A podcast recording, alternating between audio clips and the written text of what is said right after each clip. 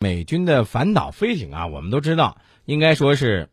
比较巨大的一个很大的大个儿，是吧？对，这个在使用的过程当中，一般来说肯定是要固定好缰绳嘛，对吧？对，但是不知道什么原因，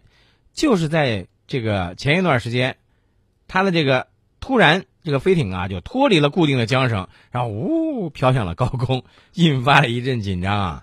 这个庞然大物呢，从马里兰州的阿伯丁脱缰逃离之后，飞行了三个小时，最后在宾夕法尼亚州降落。然后呢，飞艇它不是说我在空中飞就完了，嗯飞艇呢还拖着两千米长的这种细绳，那就是系着弄到那个什么嘛，那个那个缆桩上了，应该是对，嗯不断的把地面的供电的电缆给拉断了，造成了大概是一万八千次的断电。两架美军的 F 十六战机升空就监视飞艇的这个动向就。是搞不好就给它打下来了，是这意思 吧？对，但是呢，还是没有打。其实呢，这个根据美国巴尔的摩《太阳报》的一份最新调查报告啊，嗯说这个项目呢，由于有软件缺陷，进展缓慢，非常容易受到恶劣天气的影响，嗯可靠性也很差。嗯，哎哎，宋老师，我问你啊，你说它的这个飞艇飞了三个小时是吧？嗯然后飞行的高度呢，大概就是五千米。那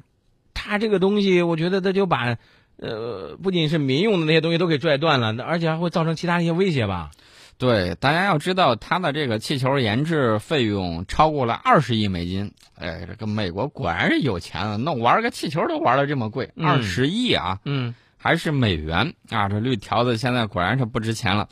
那么这个气球呢，其实呢，在二零一零年的九月，还有另外一个型号的飞艇也在这种气球制造和实验设施内坠毁。啊陆军，美国陆军啊，嗯还有雷神公司封锁消息长达半年之久，才公开事实真相。那次坠毁造成了1.68亿美元的经济损失，你看见没有？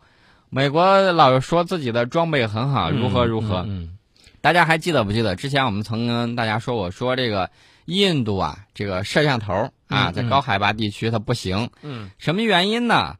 它这个电子元器件啊，嗯它采用采采购的是别国的，嗯哪国呢？日本或者是从法国买。嗯这些国家生产的电子元器件，一般情况下不适应高寒高海拔环境下使用，所以说它很多元器件购买回来之后呢，未必适用，嗯所以就出现了在四五千米的这种高山之上，印度做的这个摄像头试点，比如说这个塔贡哨所，嗯那么买回来之后，经常动了就什么也看不见了。但是中方的好好的，一点问题都没有，把它看得一清二楚。嗯，对，这这就是刚才咱们说到的，所以说，不要神化西方设计的这个东西。嗯这个我们说到了美国，说我这个 F 三十五这个无人可敌，嗯然后呢又说我的 F 二十二是世界上最牛的飞机。嗯那么加拿大说你这个飞机好是好啊，嗯但就是太贵了。这个怎么弄啊？我想把这个项目给你砍掉一些啊，就是退出了这个 F 三十五项目，是不是这意思？啊对他想退，这个《简氏防务周刊》就给他算了一笔账，说如果加拿大退出这个 F 三十五项目，单价至少要上涨一百万美元。